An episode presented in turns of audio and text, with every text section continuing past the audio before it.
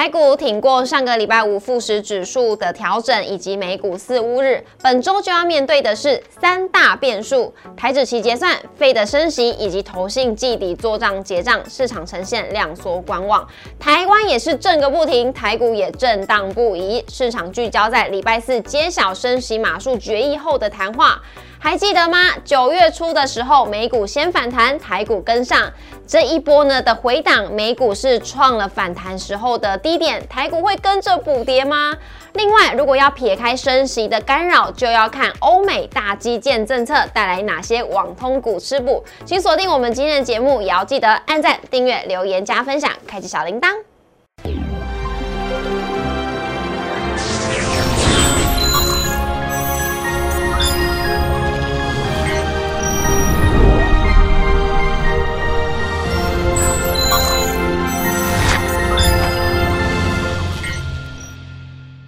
股市的炒店，投资不断线。大家好，我是主持人 Coco。大家应该开始在怀疑今天是不是黑色星期一了？不用担心，我们在节目现场呢，邀请到的是陈柏宏老师。老师好，哎，Coco 好，各位观众朋友大家好。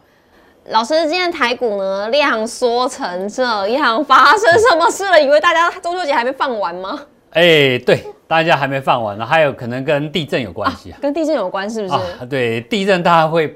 会有点紧张，因为这个地震还不小，对我都害怕，堪比九二一那种震荡，而且摇了好几次，对，摇很多次，所以这个一定程度上会对投资信心有点怀疑啊，嗯，会不会出事？所以说大家就案件就犹豫了一下。那会不会大家资金集中在地震相关的概念股啊？哪些地震样？我请教你一下，就问老师啊，问老师有没有这种股票？OK，这方面那顶多这个灾后重建股哈，那但这个我们就。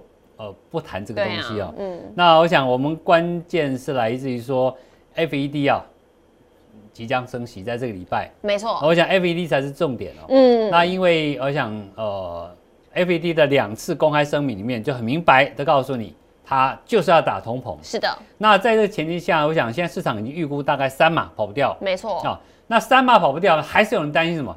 会不会四码？对啊。啊，那如果万一三点五或四码的话，那会不会？大家 shock 的哇又下去，是，我想在这个所谓的不确定还没有正式宣告到底升是不是三码啊就好了的话，这部分引起市场的观望，所以现在可以看到，包括美股、包括台股，大概世界呃全球股市都一样，对，都是量缩掉，然后大家都是呈现下跌的状态，因为什么？担心嘛，就先卖，所以因此成交量买盘有限，那只要有卖盘，股价就下来，所以今天礼拜一基本上呈现这样的格局。对，没错，所以量缩的原因呢，来自于大家都观望这个礼拜四费的到底会升息多少嘛？那我们来看一下我们今天的主题，台股到底会不会是上涨无力，下跌有撑的？这个支撑又在哪里？台股究竟在玩哪出呢？待会我们来参考一下美股怎么走。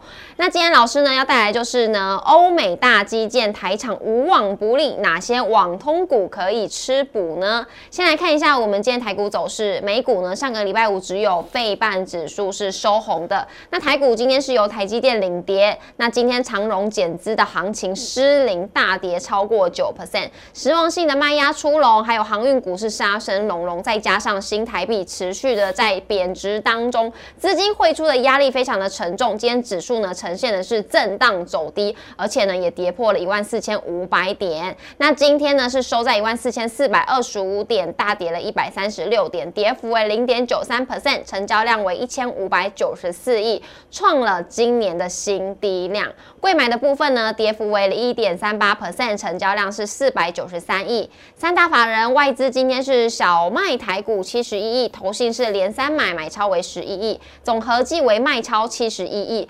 老师，今天外资其实它的量没有破百亿，怎么今天的台币可以贬成这样嘞？呃，它没有破百亿，不代表跟台币有直接相关。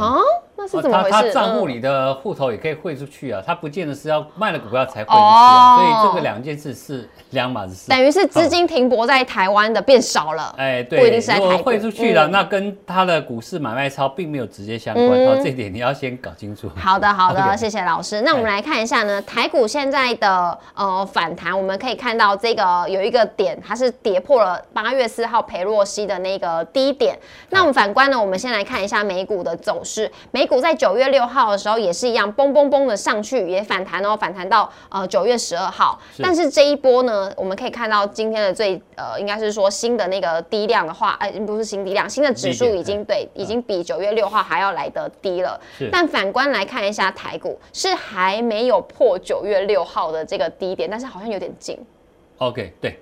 那我想呃，这个。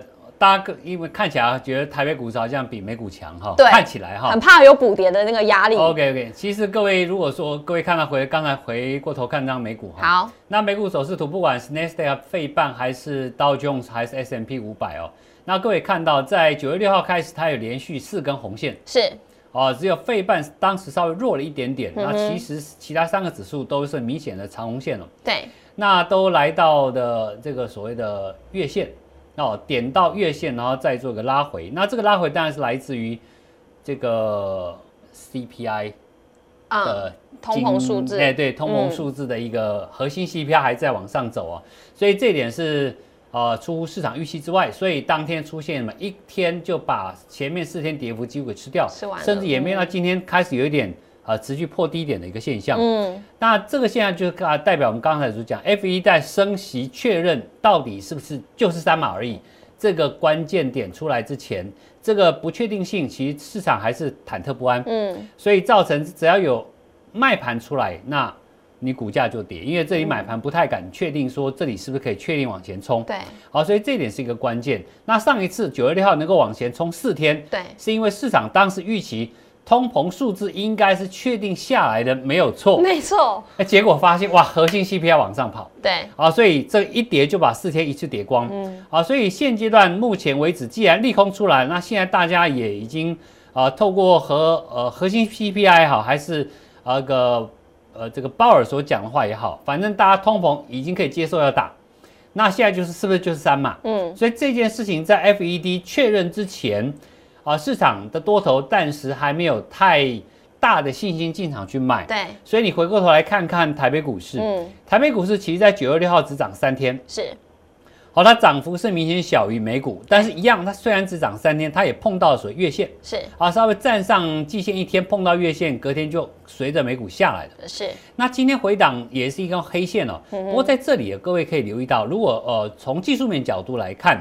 今天的黑线跟九月六号之前的那一根最低的黑线，对，它其实有一点点像打两只脚的现象。啊，那如果你再从波浪理论的角度去看，啊，一五四七五这个前波的高点，哦，就站上所谓的季线那个高点，啊，一路下来的话，你发现呢这一次的回档，啊，从那个月线回档之后，中中秋节上涨之后回档，你可以把它当成第五小坡的回档。第五小坡。第五小坡，也就是说。如果明天啊，它跌破前波九月六号低点的时候，你就把哎第五波出来了。嗯，那如果说这个不破，代表说哎变成失败，第五波可以反反转上去。那关键点就在您刚看那张美股。对。那美国市场其实这一次哦，呃，你可以看到，我们可以看到，呃，我们先看台北股市。好。各位看到一三九二八那个低点，是。其实这个低点呢，啊，其实是。比美股来的晚出现，其实美国股市很早就在一万呃零五百六十五点位置就已经止稳了。是，那在那边打了一个底之后才拉起来。那台北股市最后因为国安基金确定要进场，才在七呃七月十二号的隔天十三号开始一路涨上去。嗯，所以在这个呃前提之下呢，各位要从图形如果去判断这个盘如果破前波低点或者是。上次的国安基金宣布进场低点的角度去看的话，这里不管从短线的现在我刚刚所提到小五波的回档也好，还是你从一三九二八到一五四七五这个高点的上涨的修正，这段修正，姑且你可以在技术面把它当成所谓的第二波的回档，是，也就是说你把一三九二八这个当成最低点，是。假设是从今年年初一月份一呃一万八千点跌到这里是最低点，假设跌完的话，我们先做假设。好，它跌完之后呢，那各位都知道，呃，初升段涨幅都不会大，而且是慢慢涨。那第二波段的回档通常会跌掉初升段的百分之八十，甚至接近前波低点。嗯，那现阶段就有一点点像那个气氛。意思是说我们会接近一三九二八？诶，对，也就哎，不一定，呃，也可能接近，也可能来，也可能不来，这个完全取决于大概呃过两天之后，FED 它到底是不是只升三嘛？嗯还有重点是会后利率会议它讲了什么？嗯，哦，当然它升息的方向，这个大家知道，它一定会升息，是只是说它下一次升息会不会有可能进一步更高，还是稍微低一点？对，这当然还要看九月份最新的所谓的 CPI 数字来做个断定。但在这个之前，台北股市目前结构来看的话，它你可以先姑且先把它当成第一波上涨之后的第二波回档，对，而这回档里面的关键支撑点，你可以注意到，呃，我们这个国安基金宣布要进场隔天那个低点。嗯，只要那个低点没有被明显跌破，嗯。我认为这里就有机会形成所谓的第二波的回档。所以我们在操盘的过程里面，呃，要先做大胆假设好，哦。那当然，我们看到所谓的基本面，大家看到很多都是，尤其总经方面是不好的。对，可是如果你仔细检视一下个别公司它的获利的展望前景，是其实有好的产业在里面啊，所以并不是所有的股票都不好。嗯哼，啊，所以在这个角度下，我想，啊，这个地方你姑且在技术形态来看，你把它当成这样的结构。好，所以九月六号那个低点，跟今天这个低点，第一个你把它当成是不是做了第二只脚？第二个，就算明天再跌破，那你就注意到跌破的隔天，就三天之内是不是能够弹上来？嗯啊，出现一个所谓破底翻的现这个现象。是。那所以这方这方面的话，可以稍微做一下留意。是的，那指数呢？老师，大家让大家好好观察，在费的升息的最后面的谈话，到底是偏鹰还是偏鸽，就可以看我们台股会怎么走了。那但是呢，还有一些个股呢，它是有营收的，而且是未来成长趋势的。我们今天呢，帮大家聚焦在网通的这个族群，因为有呃吃到这个欧美大基建。那网通有哪些呢？帮大家挑选了第一档是中磊，有请老师。好，那中磊这张股票，我想呃，各位都知道，五 G 基地台哦，它比四 G 来讲的话，需要更多的基地台，因为它的一个呃这个传递的距离比较短一点，嗯但是它的频宽很宽，是啊，所以一次进来的流量很大。那缺点就是它没办法太远，所以它的数量会变多。嗯，那你可以呃，这档我们会挑中磊，主要是因为呃，欧美各位都知道，拜登推出的欧美大基建，有这个金额不少。嗯，那在这过程里面，呃，你可以注意到说，哎，其实，在六月、七月、八月，因为在这之前，因为车用晶片以及消费性电子关系，排挤掉当时的网通主晶片。那在六七月开始，大家发现消费电子下去之后，网通的进主晶片开始大量放出来之后呢，其实造成包括中磊、启基、重奇，还有波若威等等很多的相关网通类股，它在六七八月的营收都创历史新高或逼近历史新高。所以在这个前提下，那很多厂商你注意到，它是因为美国大基建关系，因为什么？这次哦，各位知道，美国跟呃中国大陆在角力的过程里面，已经完全排除中国大陆厂商去竞标，嗯，所以这点对台湾厂商非常有利，所以也可以从他们营收看得出来。那中磊这样跟呃公司，各位看到在前一波段大涨三根红线到一百零七之后呢，其实已经经过将近一个月的回档，对，而回档的过过程呢，跟你看量越缩越小，越缩越小。那目前今天呢稍微跌破一点点所谓的季线，这个地方我倒觉得反而可以稍微留意。哦，也就是说它已经盘跌很久，量沉淀到个程度之后，已经来到前波的高点。那这点是呃我们提出这样个股给各位参做参考的一个重点。是老师，请大家留意的话，是可能是低点出现吗？呃，可以稍微留意一下，因为毕竟可以看到，它上一次创下波段新高之后，它已经经过一个月的慢慢的盘盘跌整，嗯而盘跌过程里面量是越缩越小，嗯，代表说它这里是呈现价稳量缩。嗯当然这两天有创新低的过程里面，刚好打到所谓的季线。嗯，那各位都知道，季线目前在走阳，而季线一般来讲是做波段一个重要观察点。只要季线是翻阳的情况下，基本上它整个中线趋势是翻呃是偏多的，是没有改变的。好的，那这是中磊的部分，来看一下下一档是合情控。好，那合情控，我想这样公司啊，呃，各位看到图形最明显的一个呃关键就是中间大概八月初公告营收之后，突然打出一个接近跌停板的黑线。嗯，这个黑线呢，呃，其实不是它的呃营收不佳哦，是因为它有汇损。啊，汇兑损失啊、很多网通公司汇兑收益只有它出现汇损，所以当时公司可能在那边呃避险失利哦，所以方向看错了。但是它的营收是往上的，也就是说他公司确实有单子，但是只是因为他公司的啊、呃自己的避险操作出了状况，所以造成回档。可是各位注意到，它在呃这个利空下来之后，它也是没有呈现一个盘横盘整理，然后再破低点，可是底下量是不是也缩掉了？对，好，可是到你看到九月九月十号开始，哎，股价又明显往上走。有这个量价结构跟刚才的中磊是不是有点像？有哎，啊，中磊是在前面是一个下来之后，它也量缩掉，然后盘跌盘跌盘跌，哎，创新低，有没有？好，一样好，你再回头看这个合金控，嗯，它是在九月。之前八月底的时候出现一个创低的小黑线，有，然后横盘之后量都缩掉，然后一放量就上去了，有，代表什么？就是筹码沉淀过之后利空出尽了，那再开始反映下一个月可能的营收，所以股价就上来了，也是呈现价稳，价稳，然后量缩之后，那一有点火就上来，就开始反映它后续可能下一个月。的营收，甚至下一季可能的获利会比上一季更加好，所以我想从这个价量结构、一间公司营运的角度，以及它所在的产业，以及所接到呃这个美国基建的条件下，反而在这个地方它呈现相对强势的一个表现。嗯，是的，那这是合情控，另外一个呢，讯州。好，讯州也是一样，那这次它从十呃从图形的十二块三涨到十九块六啊，那涨幅也不算小，嗯，百分之五十了。那涨了五十 percent 上来之后呢，其实各位看到它随着时间增加，它股价没有明显下跌，横盘整理，那量也一直在缩，一直在缩，哦，一样的道理，这个都属于高档强势整理的一个现象。哦，那这家公司，我想如果呃，它最近有发表一些他们的呃公司内部的一个谈话，那其实这家公司它在今年转亏为盈，上半年转亏为为盈之后呢，其实它主要客户。哦，是来自于企业用户跟电信公司的用户，那这些都属于企业级的一个产品。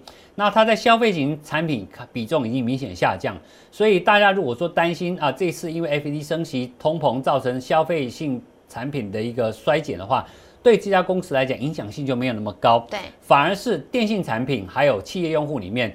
这个标案是不是能够在里面拿到一些呃新的商机？我想这点是可以特别留意的地方。嗯，好，那这是讯州，另外一档是智邦。好，智邦这家公司，我想过去大家这这波段整个波段，从它的一个呃前波很久之前低点，大概不到十块钱涨到这里为止，其实公司整个体质大改造。那改造之后，其实它专注在白牌的伺服器。嗯，那这次伺服器在呃。